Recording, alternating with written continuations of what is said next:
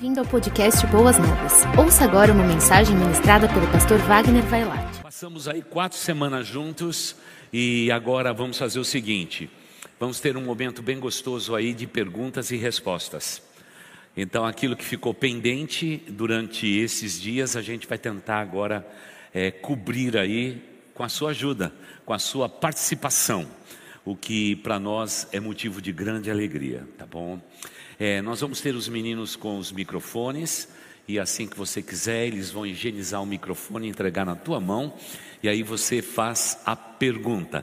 Eu vou pedir para que coloquem então o quadro cronológico do Apocalipse, para que vocês tenham a certeza que estamos estudando baseado num quadro cronológico, um pouco mais literal, para que a gente possa, de maneira evolutiva, acompanhar então o nosso raciocínio. Tá? Então fica uma oportunidade muito gostosa. Lembrando que se você já baixou o aplicativo da igreja, quando você clicar ali em uma das mensagens que fala sobre o Apocalipse, o estudo que nós fizemos, você vai encontrar no barramento os recursos. Ali você pode dar um clique e você já rapidamente vai poder ter acesso a esse material, aquilo que nós usamos até aqui, uma oportunidade de fato de crescimento o que é interessantíssimo para nós, tá bom? Então vamos lá. Quadro colocado, conseguiram colocar ou não? Eu, eu fico de costa. Ah, irmãos, tá meio embaçadinho assim, é porque essas, essas nossas lâmpadas estão bem fracas, viu, irmãos? É, a turma até fica olhando dizendo assim: está meio apagada a imagem, pastor. Será que vai isso pela internet? Não, para a internet vai ficar bem bonito, com uma boa resolução. É que as lâmpadas já estão cansadinhas, viu? Estão cansadinhas, acho que é da pandemia também, viu? Elas estão meio pandêmicas aí, viu? Mas nós vamos procurar então substituir tudo isso, mas principalmente para que você possa então compreender é, esse espaço que estamos fazendo. Esse aqui está um pouquinho mais claro, eu vou usar o de cá para que vocês possam então nos acompanhar. Então, só vou recordar um pouquinho para que vocês estejam na mesma página que o pastor. Deixa eu ficar mais aqui. É, aquela parte onde tem a cruz é, é o período chamado da graça, é o período da igreja de Cristo Jesus. Nessa trave que está em preto, que sobe e desce naquele ponto, é exatamente o arrebatamento da igreja. Esse período aí dentro, mesmo que esteja deslocado o eixo, é sete anos de grande tribulação. A primeira parte é chamada de grande tribulação e os três últimos anos e meio de grande tribulação. Esse período de sete anos é também é, denominado a septuagésima semana do profeta Daniel. Então, essa é a septuagésima semana do profeta Daniel. Ali naquela seta vermelha que desce, é a segunda vinda de Cristo que forma um L. É um L que inclui também a batalha do Armagedon, a questão da ressurreição dos santos do Antigo Testamento, julgamento das nações, julgamento da besta e do falso profeta. Satanás é amarrado por mil anos, então vem a Nova Jerusalém. O barramento sobe de novo para descrever o milênio. Lá em cima no topo, a Nova Jerusalém, não é? e é o período em que Satanás é solto e condenado à condenação eterna. Logo em seguida tem o juízo final, o trono branco. Aí vem o período descrito com a renovação do planeta Terra. Tudo vai voltar ao seu leito natural. Todos os rios vão correr como Deus estabeleceu, cada árvore frutífera no seu lugar, e aquela parte arqueada ali, que significa a eternidade, com novos céus, nova terra, a vida eterna assim declarado, e também a eternidade daqueles que forem condenados ao inferno. Esse é o quadro cronológico, se você é, pegar esse período da grande tribulação, é o que nós vamos fazer na semana que vem.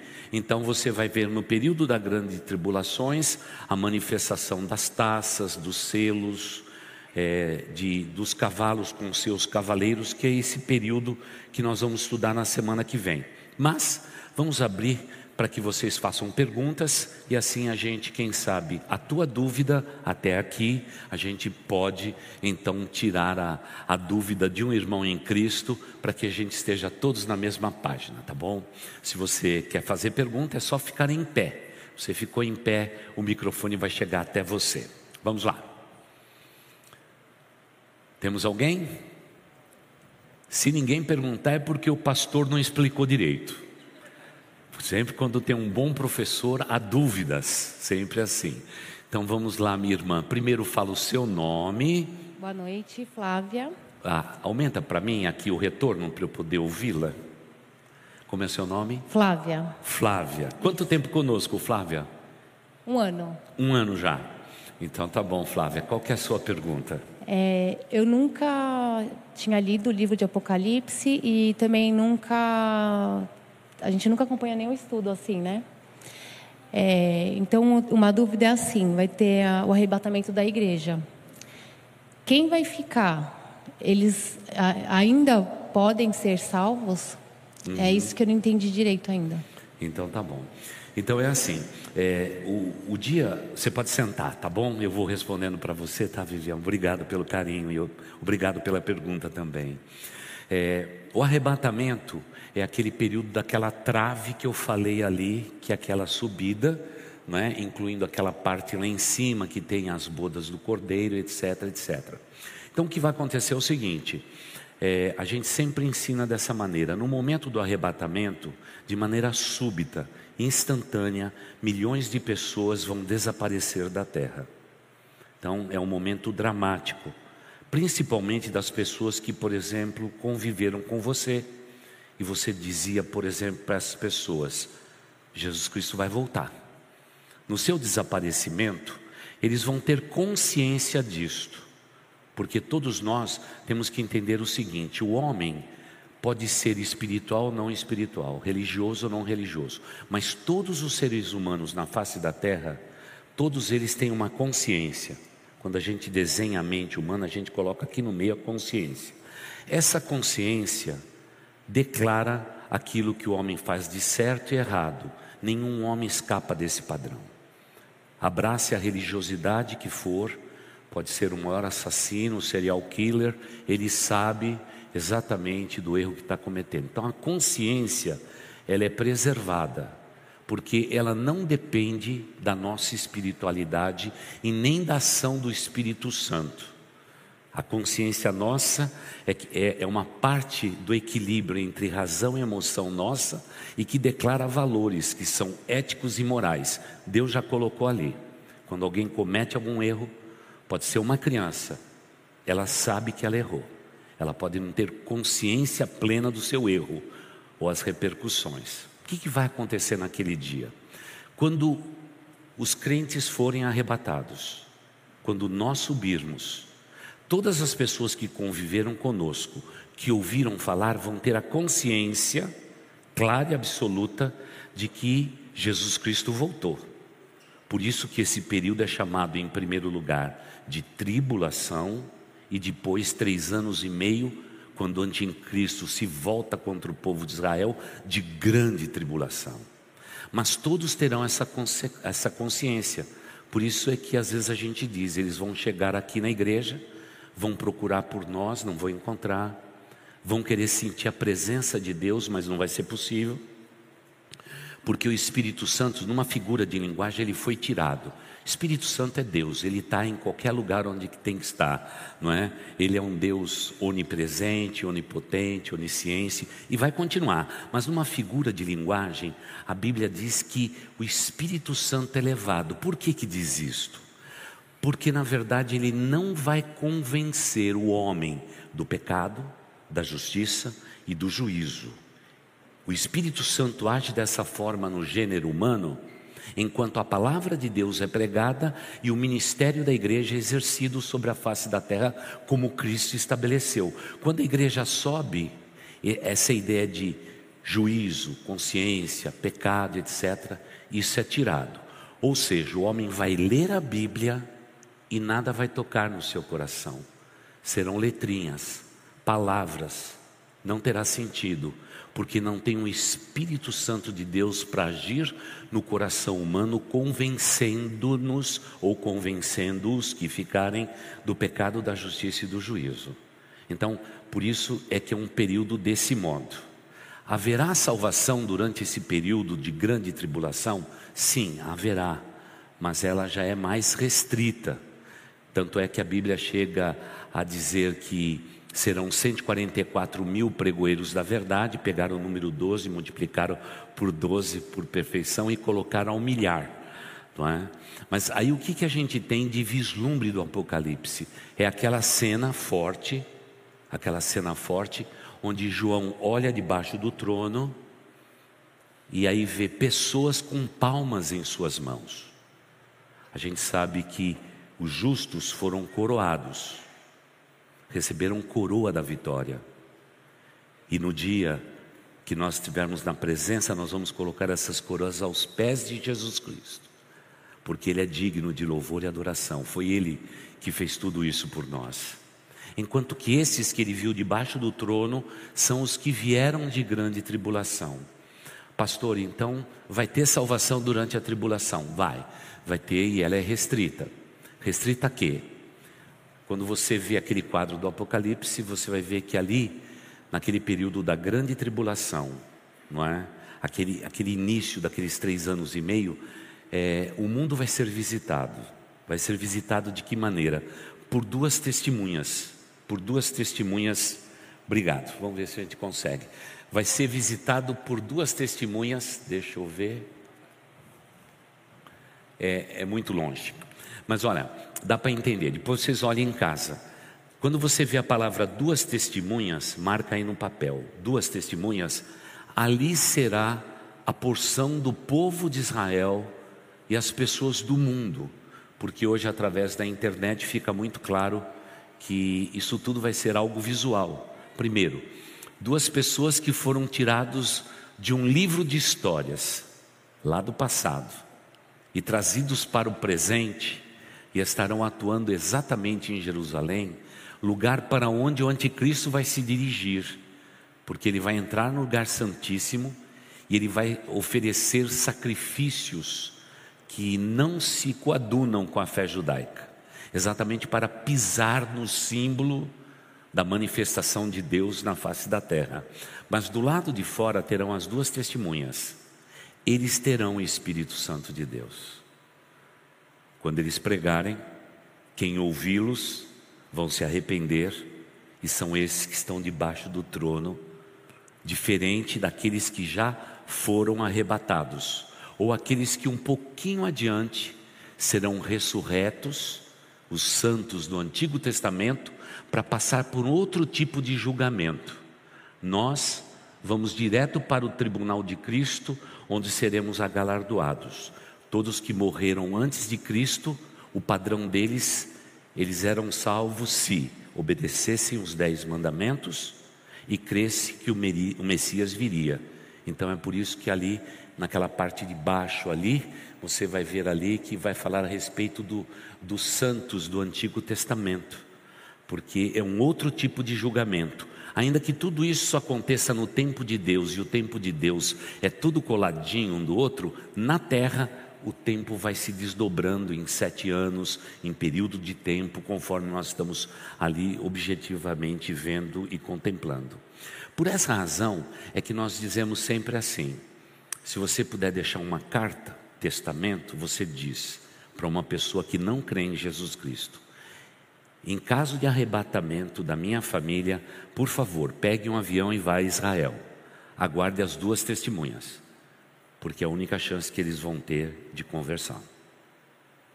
E a palavra de Deus nos diz isto.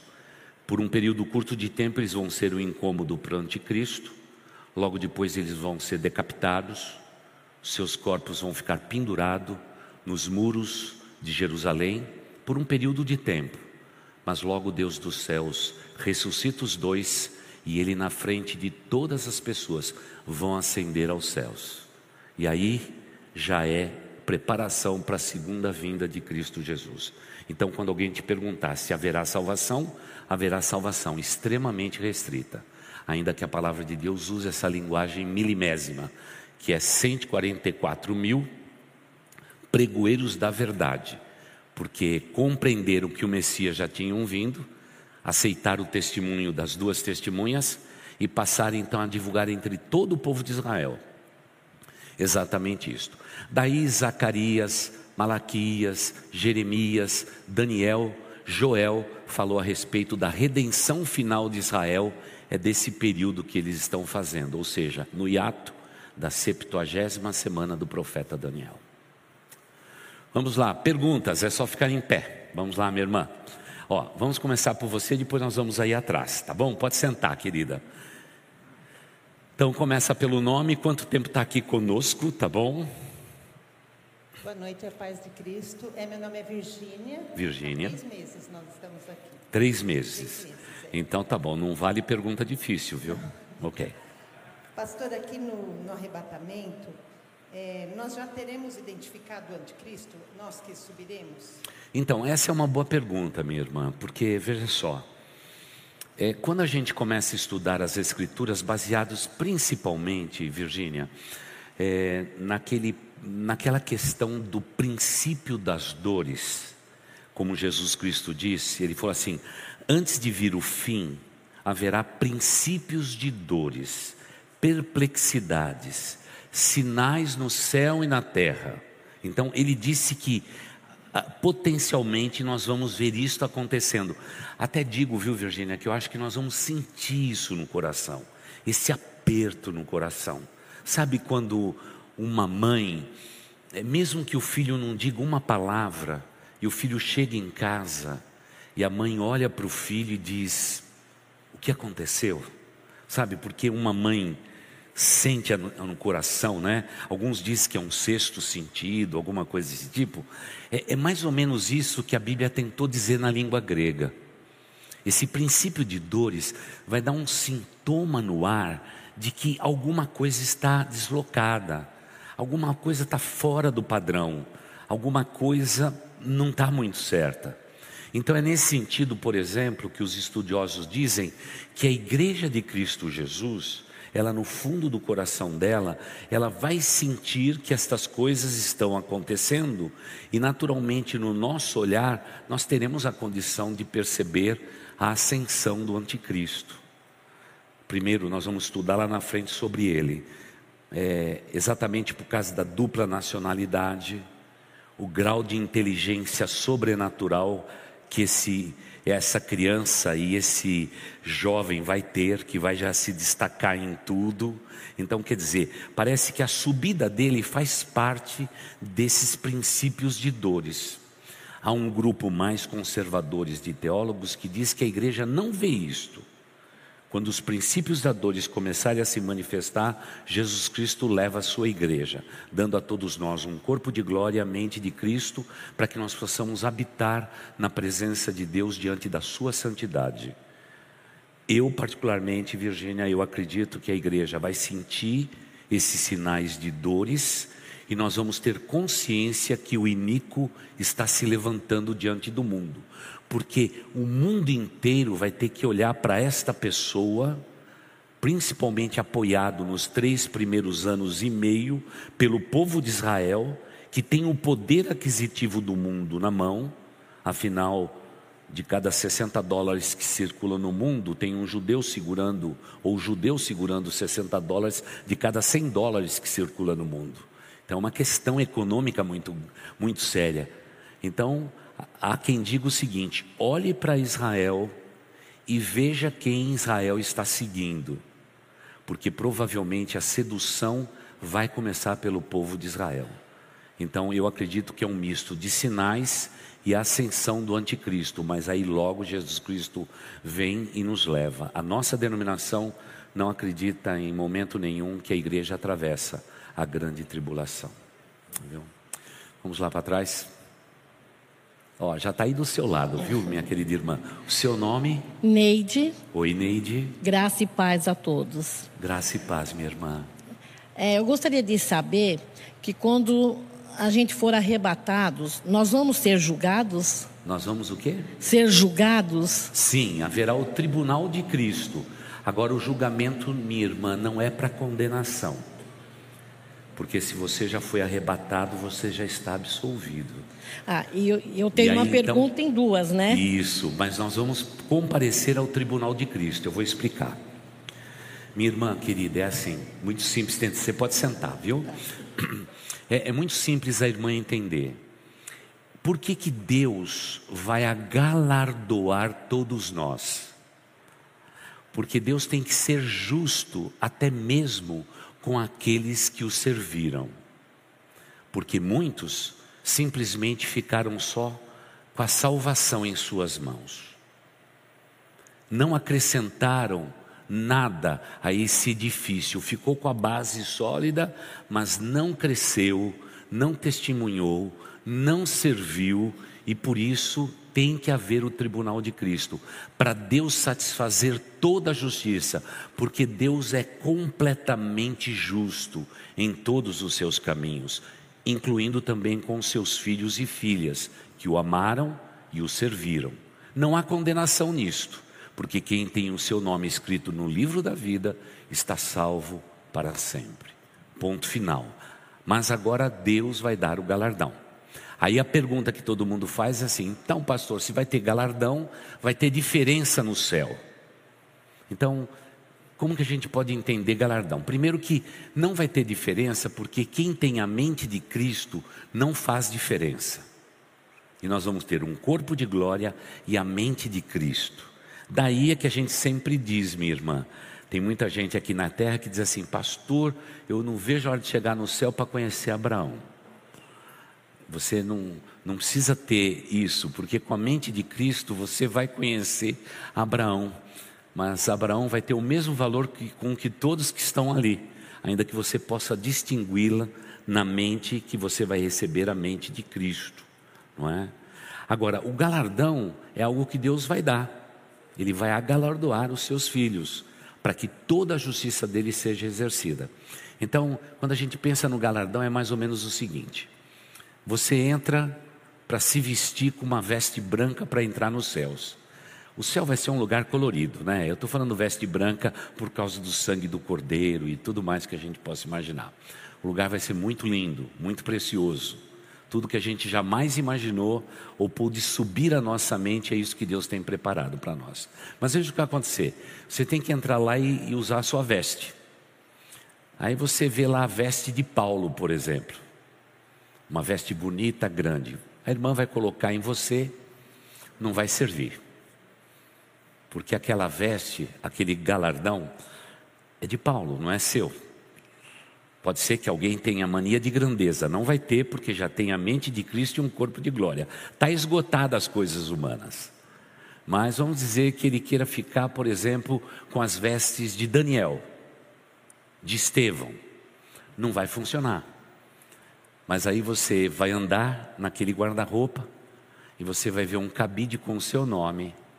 E ali Deus exerceu toda a justiça para com você. E você vai estar bem vestida na sua altura, na sua largura, na sua proporcionalidade. Segundo os estudiosos, a grande maioria dos habitantes dos céus terão o corpo resgatado da sua juventude porque lá no céu já está determinado quem serão os anciões da terra, que estarão ao redor do trono. Então, é isso que vai acontecer. Por isso, é, a gente sempre às vezes quer fazer a diferença. Outras perguntas correlatas assim, pastor, se eu não ver, por exemplo, o meu esposo, a minha esposa, eu vou ficar com uma tristeza no coração. Queridos, com a mente de Cristo um corpo de glória, toda a justiça de Deus está satisfeita. Não haverá peso de glória, não haverá memória na proporção que nós temos na nossa vida ou a consciência que nós temos na vida, porque a consciência é só para essa vida. Lá nós teremos a mente, a mente de Cristo. Agora é importante que a irmã também saiba que na extensão da sua pergunta existe o outro lado da questão. Os ímpios os incrédulos, aqueles que não aceitaram a Cristo Jesus e não se arrependeram dos seus pecados e não viveram por Jesus, eles também receberão um corpo demonizado para poder resistir todo o sofrimento eterno por toda a eternidade. E eles receberão a consciência da dor e do sofrimento e da sua incredulidade na face da terra. Por isso haverá ranger de dentes e haverá grande sofrimento nos céus.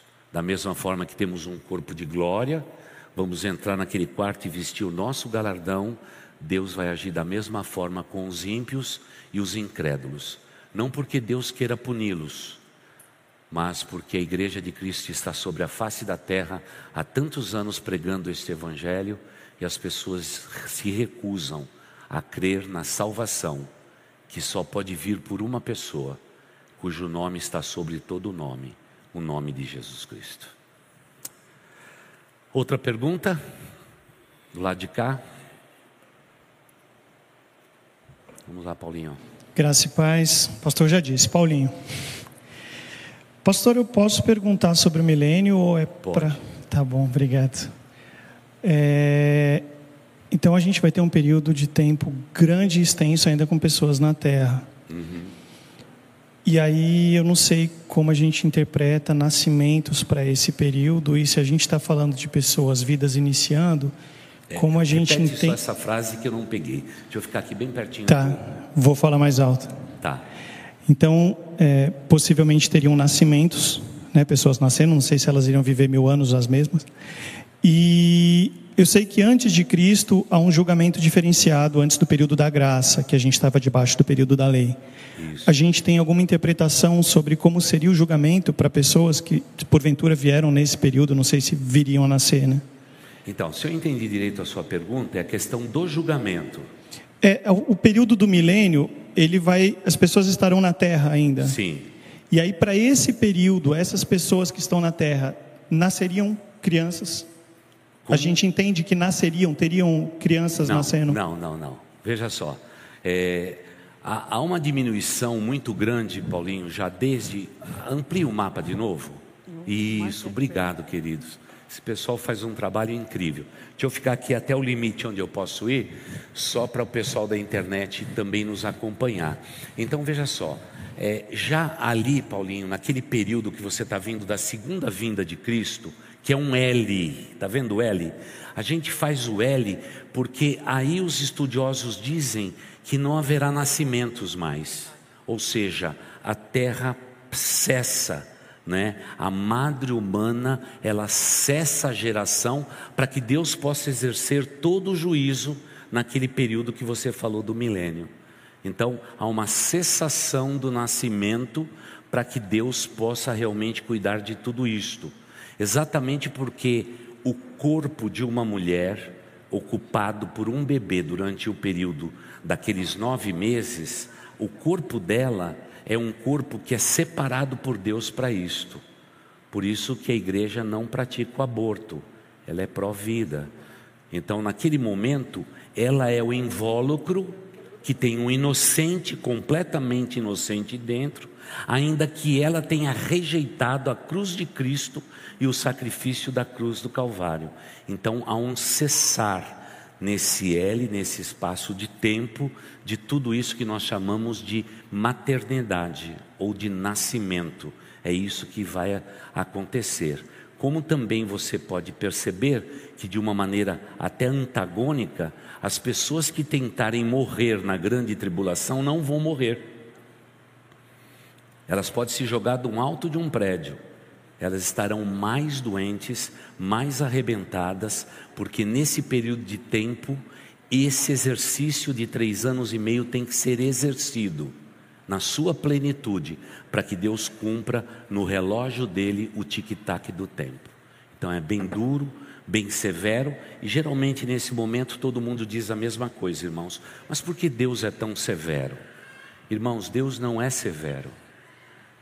Ele já tem levado não é? Quase seis mil anos da história da humanidade dizendo a mesma coisa. Arrependa-se, creia. E o arrependimento é, é algo que o ser humano consegue praticar.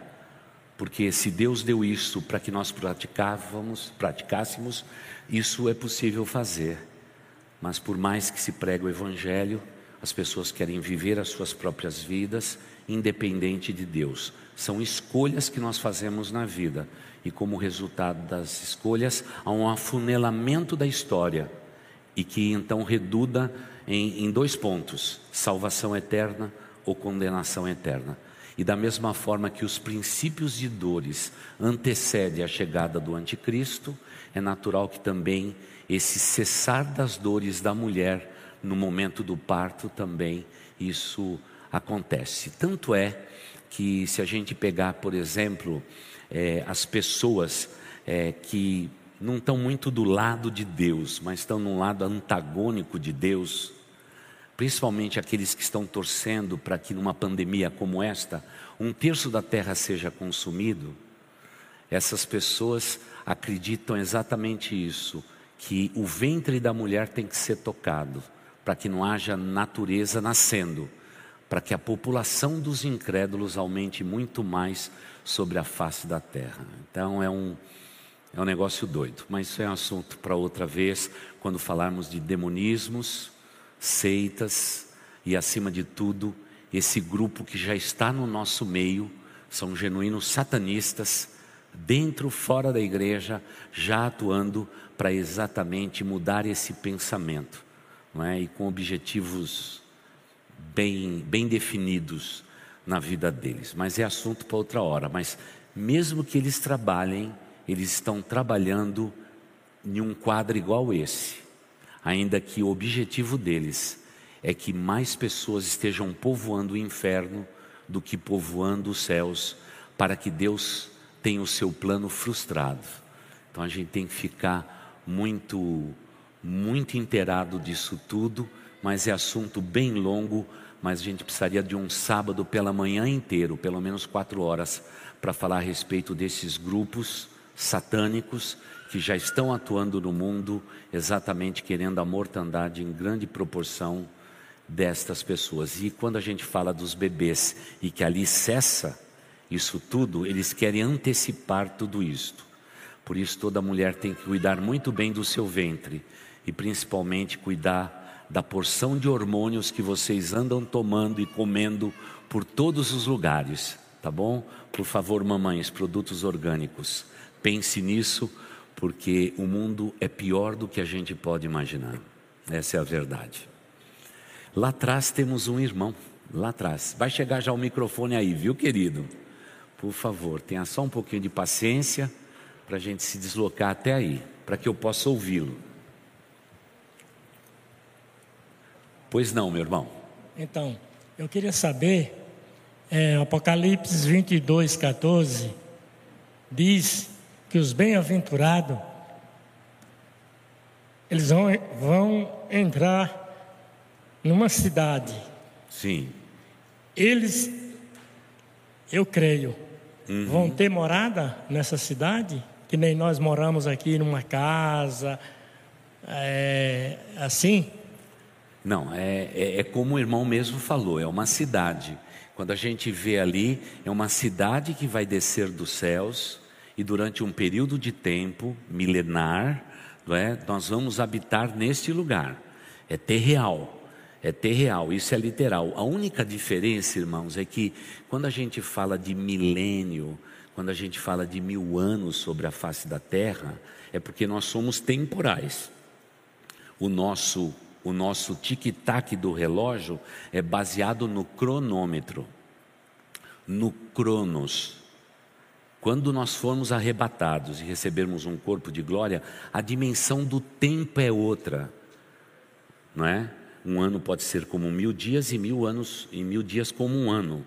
Quer dizer, há uma redução aí que nós não sabemos explicar, mas que literalmente esta cidade descerá adornada dos céus e será colocada como um símbolo de uma Jerusalém ou de uma nova Jerusalém. Então isso é ter real mesmo. É na linha do tempo que é aquela linha do tempo laranja ali. É naquela linha do tempo. Só se coloca aquela trave um pouquinho para cima, exatamente para que a gente não se esqueça que não é o tempo dos homens, mas é o tempo de Deus. E entre o tempo dos homens e o tempo de Deus há uma diferença. E como o irmão bem falou, Deus não está preocupado com a nossa moradia, porque a nossa moradia está nos céus e escrito no plural. Lá é que está a nossa casa. Esse lugar é, na verdade, uma cidade transitória que nós vamos habitar para que toda profecia bíblica se cumpra. Deus não vai deixar nenhuma profecia sem se cumprir, porque Ele é eternamente justo, eternamente correto em todos os seus caminhos. Então, isso precisa acontecer. Por quê? O anticristo iníquo entrou no lugar santíssimo, ele na verdade ofereceu sacrifícios que o nosso Deus não aceita, para realmente pisar em cima do Cordeiro de Deus ou Cordeiro Pascal, estamos nos aproximando aí da Páscoa, ele vai fazer isso para ofender o coração de Deus. Mas o coração de Deus não vai ser ofendido, porque Deus vai mandar esta cidade inteira aqui para a terra e no lugar santíssimo estarão todos os escolhidos. Como vai caber tanta gente ali dentro, eu não sei, irmãos, não é? Esse grau de população, mas uma coisa eu tenho certeza: como teremos um corpo espiritual e a mente de Cristo, eu acho que a gente cabe em qualquer lugar, não é? Afinal, o irmão querendo passear com a sua esposa pelas estrelas, vocês vão poder passear, viu? Pode passear pelas estrelas. Quer vir aqui na Vila Zelina, Vila Zelina vai estar bonita não é? O rio debaixo da Inhamelo não tem poluição, vai estar tudo no lugar, porque irmãos, nenhum plano de Deus pode ser frustrado. Ainda que o homem tenha destruído o planeta Terra, ele vai voltar no seu alinhamento, na sua perfeição, porque nenhum plano de Deus pode ser frustrado. Na onde? Ah, tem ali a nossa irmã lá atrás. Por favor.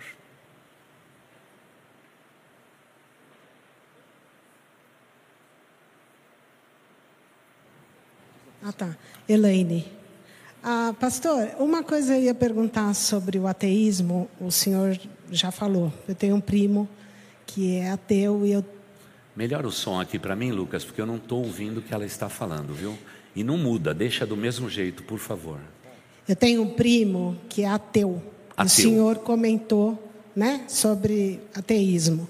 Então, assim, eu creio que devo orar pela vida dele né? E é o que eu faço. Me entristeço com isso porque não entendo muito, mas tenho que orar sempre para que ele se Sim. transforme, claro. conheça, né, a Cristo Jesus. Agora, me desculpe a pergunta, talvez seja muito inocente, mas assim, desde que a gente está estudando, eu fico pensando nisso, talvez, como diz o outro, faltei na aula. Ah, eu peguei um exemplo, por exemplo, do Lázaro, o Lázaro que matou muitas pessoas. Hum. Né? Eu queria saber, por exemplo, é, a gente aqui tem que saber o que é, é Cristo, estamos aqui na igreja para conhecer, para aceitar, como nós todos já aceitamos. E esse tipo de pessoa que não tem esse conhecimento, por quê? Penso eu que às vezes pela falta do conhecimento, uhum. claramente ele não vai, não vai ter. Fez o que fez. Na vida a gente costuma falar a justiça divina. Então pode ser inocente a pergunta, mas aí entraria ele nesse ranger de dentes? Era uma Sim. pessoa, ao meu ver, uhum. se eu posso julgar, louca. Uma pessoa que não tinha o conhecimento, ou tinha, mas não aceita o conhecimento, né? Da, da, de Deus, da justiça de Deus, o que é Deus, Sim, que ele deveria seguir a Deus. Uhum. Né? Então, vamos explicar tudo, tá? Vamos explicar tudo. Veja só. Quando a gente pega Romanos, capítulo 2, fica muito claro para nós entender o seguinte: que no dia do juízo não haverá ninguém inexcusável. Ninguém vai estar inexcusáveis. Mesmo que seja um homem violento, mesmo que seja um ateu, mesmo que seja, por exemplo, um índio embrenhado numa selva, escondido de tudo e sem ter tido nenhum contato com a igreja, nenhum contato com o evangelho e etc. Então, o que, que Deus declara? Se estas pessoas que não tiveram contato com a palavra de Deus, com a possibilidade de redenção, se elas contemplando a natureza, tudo que Deus deu para ela, ela entender que existe um Deus que criou todas estas coisas, essa pessoa será salva. Mesmo não tendo ouvido da salvação, não é? Porque Deus, no exercício das, das, do seu juízo, ele vai exatamente absolver esta pessoa, porque esta pessoa, mesmo não tendo formatos religiosos que pudesse produzir uma confissão de fé, estas pessoas, contemplando a natureza e não adorando a árvore, não adorando o rio, não adorando a serpente, não adorando um animal, não adorando uma árvore, mas adorando Deus que tudo criou, Deus tratará dessa pessoa com toda a retidão do seu coração. Então é isto. Inclui-se nessa categoria as pessoas que não têm discernimento mental, as pessoas que não têm poder de escolha devido à vida, devido a uma doença ou coisa parecida, como também um bebê que não tem ainda o poder saído da inocência para decidir o certo e errado. Deus exercerá sobre estes um outro tipo de juízo, que não é padronizado na Bíblia, porque não pertence aos homens ou à doutrina bíblica, mas pertence ao próprio Deus. Ainda que a Bíblia diga que existe um só caminho e ninguém pode ir aos céus senão por Jesus. Porque o que Deus está dizendo é que Jesus também morreu por aqueles que não têm uma confissão doutrinária, desde que ao invés de adorar a natureza, adore o Criador da natureza, que tem esta consciência. É por essa razão, por exemplo, é que os missionários estão embrenhados nas selvas, porque eles sabem que até mesmo os não alcançados, nas tribos, nos lugares mais distantes do mundo, e da terra, essas pessoas de alguma maneira foram seduzidas pelo maligno, que na verdade ao longo da vida dessas tribos e destas dinastias, o que ele fez, o maligno? Ele cegou o entendimento deles e disseram: adore a árvore, adore o rio, adore isto. Então é por isso que tem que ser intensificada a obra missionária nesta proporção. Por quê? Porque eles correm perigo, porque eles estão vivendo o engano da sedução, porque ao invés de adorar o Criador, que é eterno, eles estão adorando qualquer coisa que foi criada por Deus. Então é no mesmo sentido que vai, por exemplo, os homens violentos, não é? Os homens sanguinários e etc. Deus tem o padrão para poder julgá-los. Tanto é que no dia do juízo, ninguém vai estar inexcusável levantando a mão e dizendo: Senhor Deus, eu não, eu não devo estar aqui desse lado esquerdo, não. Eu tinha que estar lá do lado direito. Não tem essa possibilidade. Porque, da mesma forma que a irmã vai receber a mente de Cristo e um corpo de glória que vai te fazer plenamente consciente da eternidade, Deus vai dar o mesmo poder para a pessoa viver a sua incredulidade, o seu desprezo, e aí cumpre-se o que a irmã falou. Já vai haver temor e ranger de dentes e grandes proporções, porque da mesma forma que nós já nos sentimos pré-candidatos à salvação, pré-salvos, porque nós herdaremos a vida eterna prometida por Cristo Jesus, aquele que cometeu iniquidade no dia da sua consciência para o juízo eterno, ele vai estar preparadinho para nunca levantar um dedo para dizer que Deus não foi justo. E lembrando também, minha irmã, que no dia do tribunal de Cristo, um filme vai passar na minha mente e na sua mente, a respeito de todos os nossos atos. E talvez seja nesse momento é que nós vamos nos dobrar diante de Jesus Cristo e naquele dia nós vamos entender o quanto fomos pecadores o quanto falhamos e quão indignos nós somos de estar ali do lado direito do próprio Cristo.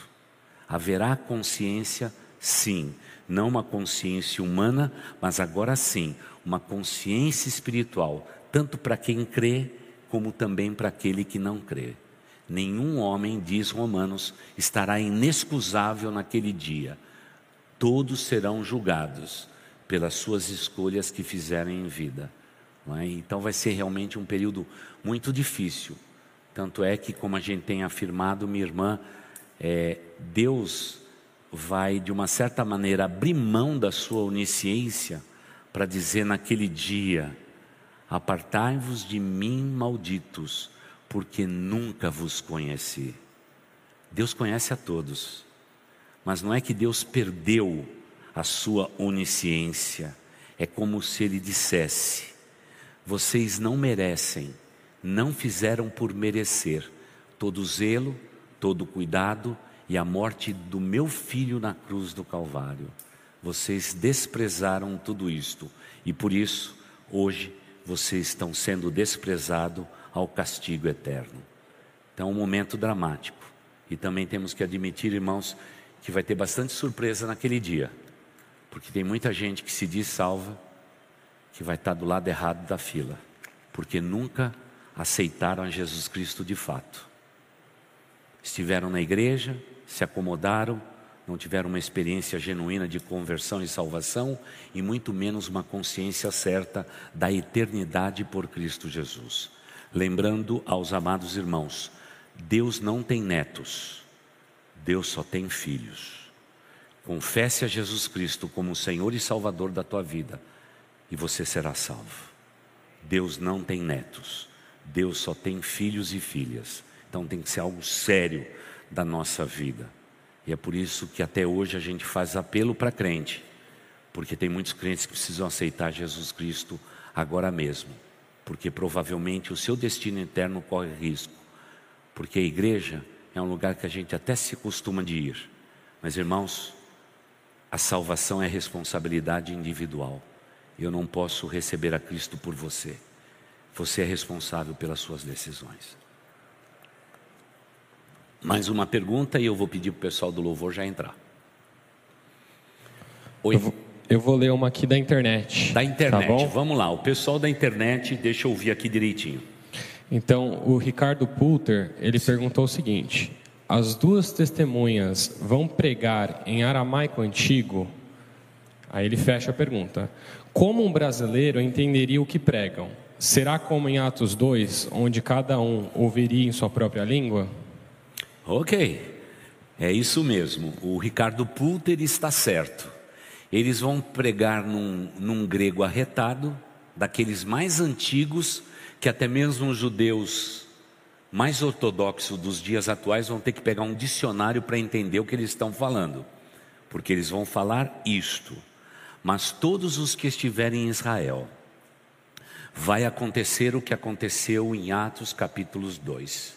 Na manifestação poderosa do Espírito Santo, através das duas testemunhas, todas as outras nações, além de Israel, ou a língua que as duas testemunhas estão proferindo, todos ouvirão no seu próprio dialeto e no seu próprio idioma. É por isso que uma igreja batista é, questiona a questão de dom de línguas como línguas estranhas, por uma razão só.